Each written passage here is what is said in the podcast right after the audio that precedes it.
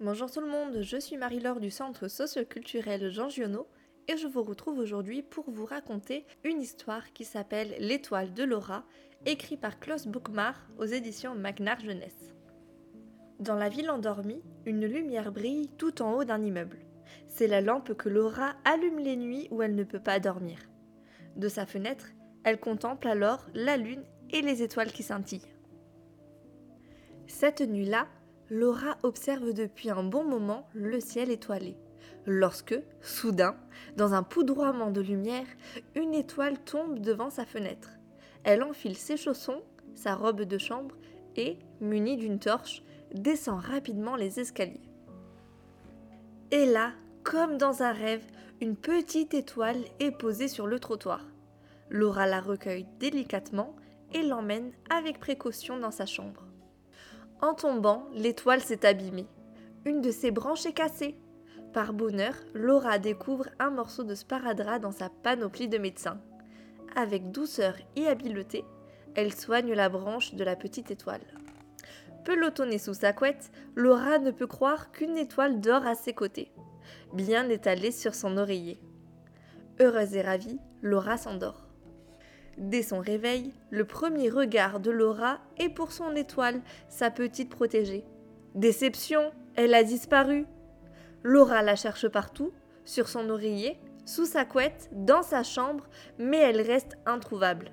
Ce n'était donc qu'un rêve Toute la journée, Laura pense tant à son étoile qu'elle n'a même plus le cœur à jouer. Le soir, pour que Laura retrouve le sourire, son papa lui prépare son dessert préféré. Mais la Charlotte aux fraises n'a pas le bon goût des autres fois. Et même les facettis de sa maman ne l'amusent plus. Laura ne pense qu'à la disparition de son étoile.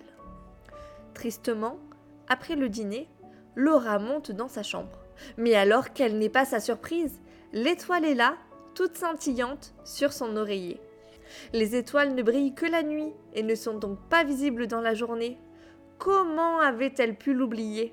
Ravie, Laura joue avec la petite étoile. Puis elle lui lit l'histoire de son livre favori. Mais au fur et à mesure que la nuit s'écoule, l'étoile pâlit de plus en plus. Et Laura comprend que l'étoile ne peut rester sur Terre et qu'elle doit retrouver sa place dans le ciel. Mais comment l'aider?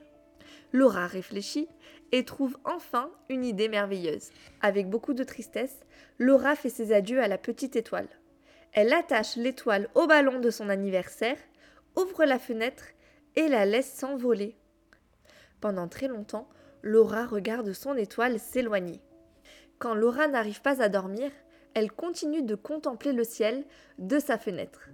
Mais maintenant, elle sait qu'une petite étoile clignote tout là-haut uniquement pour la saluer.